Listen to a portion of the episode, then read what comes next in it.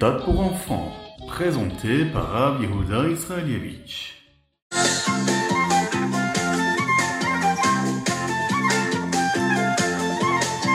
Bonjour à tous, infiniment heureux de vous retrouver aujourd'hui pour partager avec vous le Chitat du jour.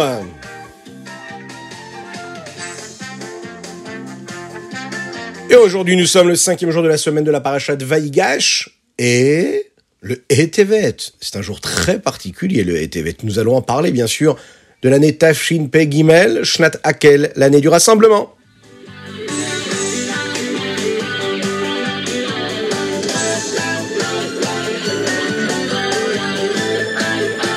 Et tout d'abord, qu'est-ce qui s'est passé le Etevet Il y a de cela 36 ans. Voilà qu'un homme décide de prendre des livres qui appartiennent au rabbi et au chassidim et décide de dire que c'est à lui. Cela devient très compliqué et on décide d'aller au tribunal. Et voilà que le tribunal décide de dire que tout appartient au rabbi de Lubavitch. Vous l'imaginez? Le rabbi et ses chassidim. Les livres leur appartiennent. C'est ce que le tribunal va décider. Et c'est ce qui va se passer. Mais c'est un très très grand miracle. Le rabbi va le vivre de cette façon-là. Il y avait une joie extraordinaire au 770 lorsque le jugement a été donné. Le rabbi avait l'habitude de raconter ce qui s'est passé à travers l'histoire d'un midrash. On est à l'époque de la Gemara. Et voilà qu'il y a un groupe de juifs qui habitent dans un petit village. Un bon esprit s'empare un jour d'un Amora, un grand sage de la Gemara, et vient lui dire, tu sais, il y a dans un village à côté, pas loin, un fleuve, et sur ce fleuve-là, il y a un esprit qui vous garde et qui protège, qu'il n'y ait rien de grave qui se passe pour les juifs qui habitent dans cette ville. Maintenant, cet esprit-là dit à cet Amora, ce sage de la Gemara, j'ai entendu qu'il y avait un mauvais esprit, un mauvais ange, qui allait décider de venir dans ce village-là, et il voulait, Razvé Shalom, que Dieu nous en préserve, faire du mal aux Juifs. L'Amora lui demande et lui dit, dis-moi, est-ce qu'il faut faire quelque chose? Comment on peut se protéger de ce mauvais esprit-là? Et là, le bon esprit lui répond, il dit, voilà, moi je te propose une chose que toutes les personnes qui habitent dans le village décident de prendre des ustensiles de construction, tout ce qui peut faire du bruit. Et quand il y a cet mauvais esprit qui arrive, eh bien ils vont tous venir là-bas et faire beaucoup de bruit et crier de toute leur force Didan Notsar Didan Notsar Nous avons gagné Nous avons gagné Bien sûr, l'Amora décide de l'écouter. C'est un sage de la Guémara, il écoute cela. Et il propose à toutes les personnes de ce village-là de faire ce qu'on lui a proposé de faire. Il va le voir tout son village et il leur dit préparez-vous, soyez prêts, ça peut arriver n'importe quand. Et voilà qu'un jour où l'esprit vient prévenir qu'il y a le mauvais esprit qui arrive, il appelle tous les gens du village, il se présente devant ce fleuve-là, et avec toute leur force, ils tapent sur les récipients qu'ils avaient, sur les objets, ils font beaucoup de bruit et écrient Didan Notsar, Didan Notsar, Didan Notsar. Et avec tout ce bruit-là, ils ont réussi en fait à chasser le mauvais esprit. Et les Juifs ont été sauvés ce jour-là. Le rabbi explique que c'est ce qui se passe avec le Yetzertov et le Yetzerara. Le Yetzerara, il veut qu'on oublie qu'Hachem nous a donné quelque chose à faire. Il veut qu'on oublie comment est-ce que le rabbi nous a demandé de nous comporter. Le Yetzerara nous dit Oh, ne fais pas attention à ça. Vis comme tout le monde. Comporte-toi comme tous les autres enfants. Il n'y a pas d'urgence. T'es pas obligé de faire des mitzvot tous les jours, ou de faire une belle tefila, ou d'étudier la Torah tous les jours. Ça n'est pas grave. Mais ça, c'est très dangereux pour le peuple juif. Quand on vient et on se lève le matin avec une force et une vitalité, on se dit oui, il y a urgence, oui, je dois crier sur mon Yetzerara, Didan Natsar, j'ai gagné, nous allons gagner, nous allons gagner. Eh bien, le Yetzertov est en train de gagner, il gagne. Et là, on voit comment le Yetzerara, il perd toutes ses forces, et de cette façon-là, on amène le Mashiach.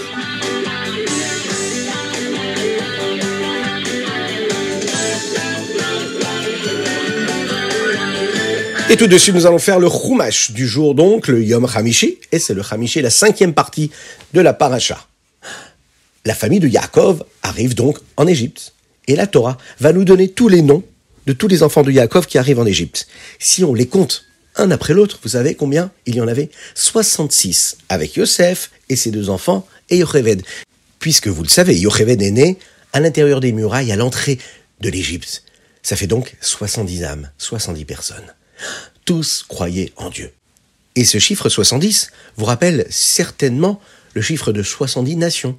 il faut le savoir que déjà à l'époque, chaque personne de la famille de Yaakov a commencé à travailler pour aider les familles, pour aider toutes les nations du monde à venir se rapprocher de la vérité, de la lumière de Dieu. C'était en fait le but que nous avons nous, chacune et chacun. Quel est ce but-là?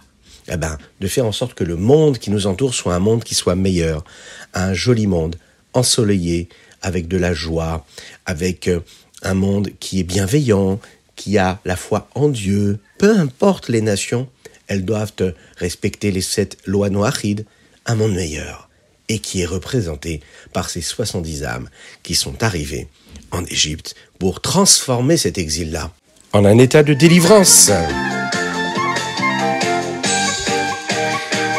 C'est ce qui nous amène à notre télim du jour. Aujourd'hui, nous sommes le cinquième du mois de Tevet et nous allons lire les chapitres du 29 au 34. Dans le dernier chapitre des Télim du jour, David Amelech, le roi David, nous dit comme ça. bakesh shalom Éloignez-vous du mal et faites le bien. Et faites tout ce que vous pouvez pour faire résider la paix, la sérénité à travers votre vie. Le Baal Shem Tov explique que dans chaque élément matériel que nous trouvons dans le monde, il y a une petite partie qui est bonne. Il y a du bon, il y a du bien. Et il y a aussi une partie hmm, de mauvais, de quelque chose de mal. La partie qui est mauvaise, ce sont donc les sentiments, les émotions, les plaisirs, les désirs, les pulsions qu'il y a chez l'homme. Et la partie qui est bonne, c'est la vitalité que Dieu nous donne et qui nous permet de faire ce que nous devons faire ici-bas et qui nous donne de la force, matériellement, physiquement, de se lever le matin avec la force, avec la conviction, avec le courage. C'est ce que nous disons dans les Télim. Éloigne-toi de la partie mauvaise qui est en toi, ce qui t'amène vers les plaisirs du monde, et recherche la bonne partie, la vitalité qui te permet de, te rapprocher d'Hachem. Alors, oui, il faut aussi Bakesh Shalom, il faut rechercher la paix, mais c'est quoi la paix? Ben, Parce que parfois, entre le mal et le bien, c'est la guerre. Eh bien nous, ce que nous devons faire, et c'est ce que la chassidoute nous apprend à faire, faire la paix entre les deux. Comment?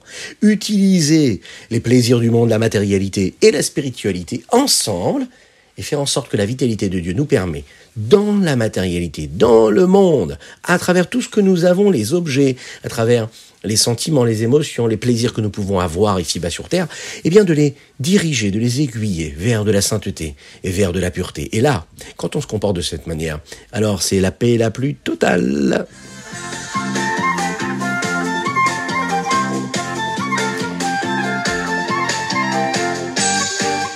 Et c'est parti pour le Tania du jour. Aujourd'hui, le septième chapitre, Etevet de la Shnat Pshuta, une année simple. Pshuta. Alors, vous vous souvenez de quoi nous avons parlé hier?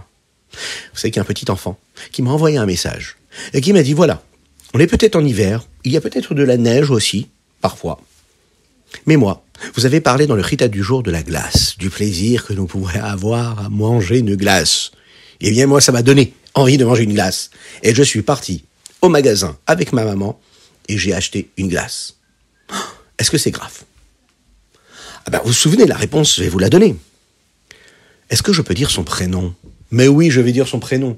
Il s'appelle Meir. Meir, je sais que tu te reconnais, tu t'es posé la question, tu te dis, mais dans le Tania, on nous a dit qu'il faut pas avoir trop trop de plaisir et de désir et de pulsions euh, matérielles. Bon. Et j'ai eu envie, quand vous avez parlé de la glace, d'aller acheter une glace. Eh bien, la réponse, je vais te la donner. Si tu utilises la vitalité de cette glace-là pour quelque chose de bien, pour te donner de la force, parce que tu vas être plus heureux, plus joyeux, et qu'après tu es parti apprendre ta Mishnah euh, par cœur, et c'était difficile, tu n'avais pas envie, et tu l'as fait quand même parce que tu as eu un peu de plaisir à manger la glace, alors tout cela est bien. C'est parfait. Maintenant, si tu as profité de cette glace-là juste pour le plaisir que ça peut t'apporter, sans vraiment penser à Dieu, sans penser à la vitalité, à la force et au courage que ça allait te donner pour faire une bonne action, eh bien là c'est problématique, parce que cette glace-là, elle est partie directement dans les chaloches clipotes les trois écorces de l'impureté dont nous avons parlé. Donc ce qu'il faut faire, comme il faut, c'est utiliser par exemple de la nourriture cachère pour l'élever, pour la sanctifier. Et quand on réussit à faire cela, eh bien on est capable de la rendre kadosh. C'est la raison pour laquelle un homme, par exemple, qui s'est trompé, d'accord Qui a mangé quelque chose qu'il ne devait pas manger, c'est tomber dans les écorces de l'impureté. Hein, vous savez comment est-ce qu'on dit quelque chose qui est assour, qui est interdit? Assour. Ben, assour, ça ressemble à un autre mot en hébreu. Bet asourim. Qu'est-ce que c'est bet asourim? Bet asoar. Tout cela, ça veut dire quoi? Ça veut dire un endroit où tout est fermé, on est enfermé, on est prisonnier. chaque élément dans ce monde-là qui est assourd, qui est interdit, c'est pas juste pour nous embêter qu'il est interdit. C'est juste qu'il est emprisonné. Pourquoi est-ce qu'il est emprisonné? Ça veut dire qu'on n'a pas la possibilité de le sanctifier. Comme il est interdit, on peut pas le sanctifier. La glace là que le petit Meir a mangé, eh ben il peut la sanctifier. Elle n'est pas prisonnière.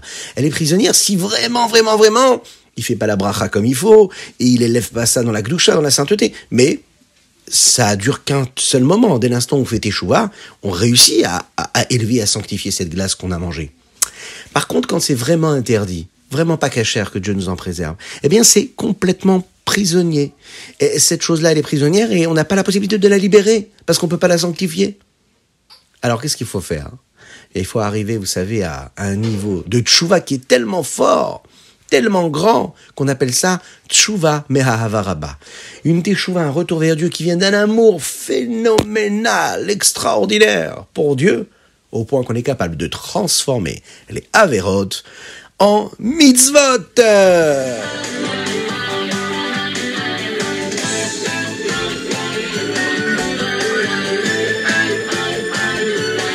On va terminer avec notre Ayom Yom, aujourd'hui le 5 Tevet.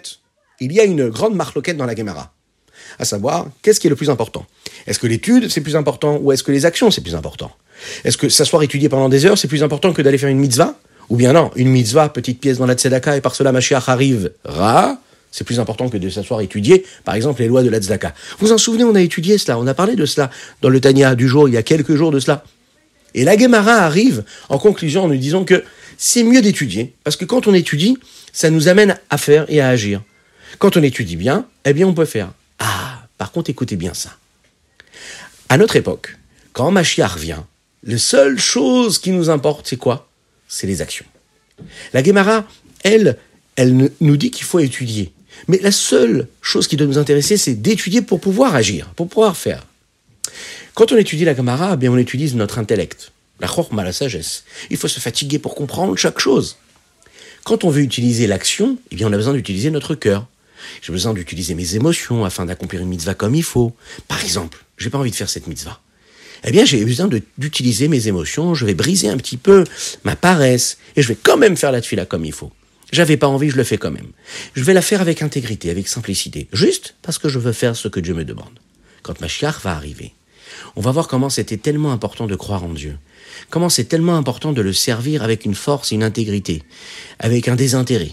On va prendre conscience de la valeur de ce qu'il y a d'important de, croire en Dieu, de croire avec une émouna, une foi pure dans tout ce qu'il nous a demandé. Quand on étudie l'agma avec sérieux, même si on est à un niveau intellectuel très élevé, qu'on comprend toutes les marloquettes de la Gemara, ça a quand même de la limite, il y a quand même des limites. Alors que quand on a une émouna, ça veut dire qu'on a de la foi véritable, qui est de la reconnaissance, qui est du remerciement. Eh bien, ça, ça dépasse toutes les limites, puisque ça nous permet en réalité de dépasser ce qui nous dérange pour nous inscrire dans quelque chose d'infini, d'illimité, la volonté d'Hachem, l'accomplissement de ce que Dieu nous a demandé.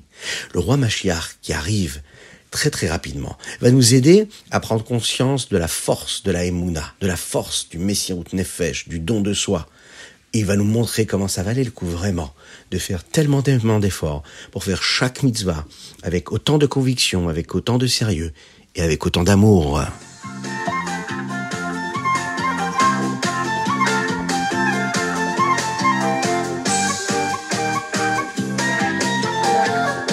Voilà, le ritatu du jour, c'est fini pour aujourd'hui, mais ça reprendra demain. Et ça, c'est une bonne nouvelle. Vous êtes d'accord avec moi? Bon, alors, rappelez-vous bien que vous avez la possibilité de faire des dédicaces. Et pour ceci, il vous suffit d'envoyer un petit message sur torahaudio.fr. T-O-R-A-H-A-U-D-I-O.fr.